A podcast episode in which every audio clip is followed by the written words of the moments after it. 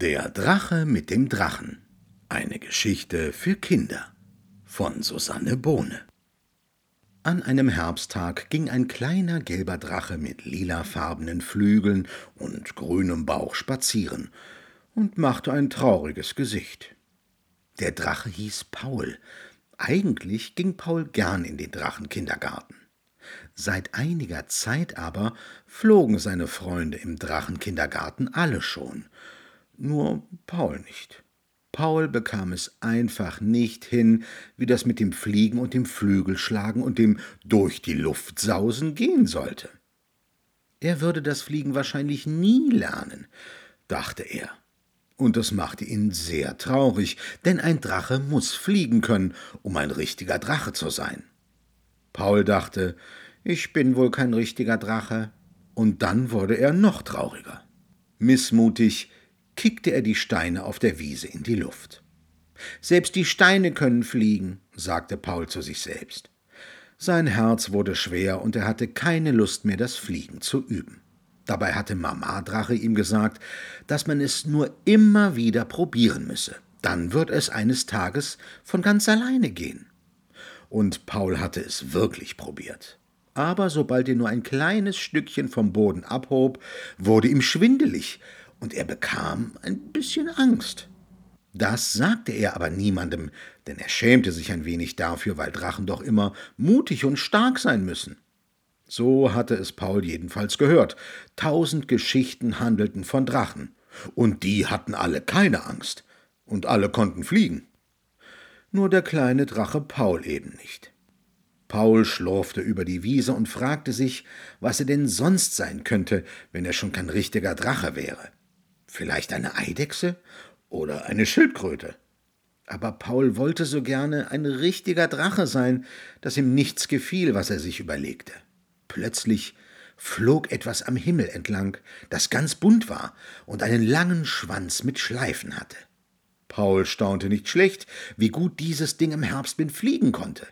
Es drehte sogar Loopings, sauste wild hin und her und blieb dann eine Weile flatternd am Himmel stehen, bevor es wieder ein waghalsiges Manöver flog. Das musste ein sehr außergewöhnlicher Drache sein, dachte Paul, und er war so fasziniert von dem Ding, das da am Himmel herumsauste, dass er seine Traurigkeit ganz vergaß. Hallo, rief Paul in den Himmel und hoffte, dass das Ding ihn auch hörte. Sofort kam das Ding in Windeseile zu Paul gesegelt, setzte sich vor ihn auf die Wiese und lächelte. Hallo, ich bin der Drache Jona. Und wer bist du?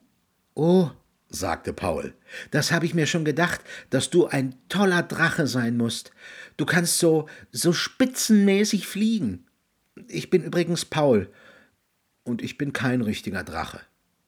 Der Drachen Jona lachte.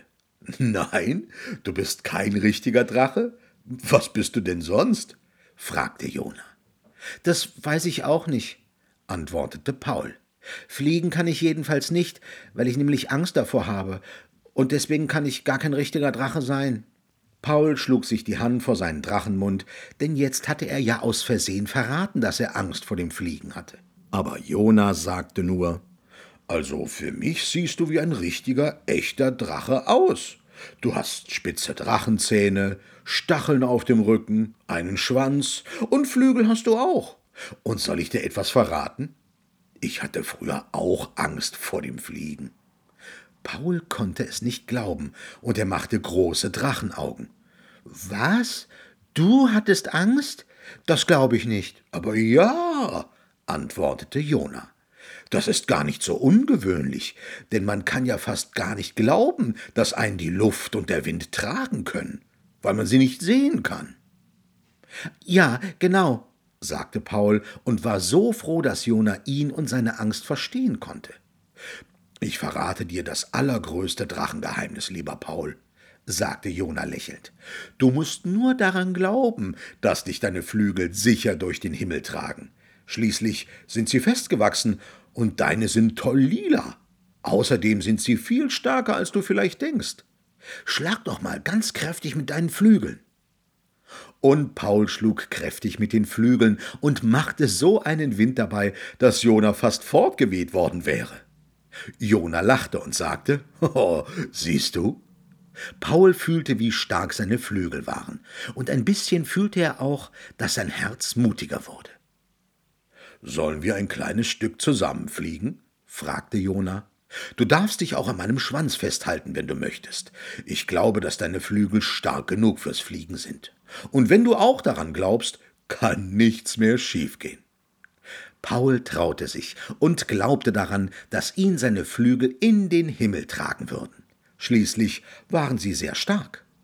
Paul und Jona hoben ab. Der kleine Drache Paul hielt sich gut an seinem Drachen Jona fest und er schlug kräftig mit den Flügeln. Plötzlich wurde es ihm gar nicht mehr schwindelig und er spürte den Wind, der ihn an der Nasenspitze kitzelte. Und es war ein tolles Gefühl, daran zu glauben, dass seine Flügel ihn trugen, wohin auch immer er wollte. Dann ließ Paul Jona los, und er flog ganz allein einen großen Bogen über den Himmel. Ja, Paul war ein richtig echter Drache und nichts anderes.